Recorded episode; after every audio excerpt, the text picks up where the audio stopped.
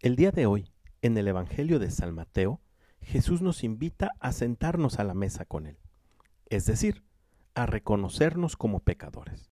Solo el que se reconoce pecador puede alcanzar la misericordia y la salvación que Jesús ofrece, porque como lo ha dicho el mismo Jesús, son los enfermos los que necesitamos del médico, no los que están sanos. Si nos juzgamos como justos y buenos, no somos llamados por Jesús. Por lo tanto, estamos invitados todos los días a hacer un gran examen de conciencia y descubrir cuáles son aquellas cosas que en mi vida me apartan y me separan de Jesús para poderlas transformar y acercarme a Él. No olvidemos que Él nos espera con los brazos abiertos para conducirnos a los verdes pastos y a las fuentes de aguas tranquilas para reparar nuestras fuerzas.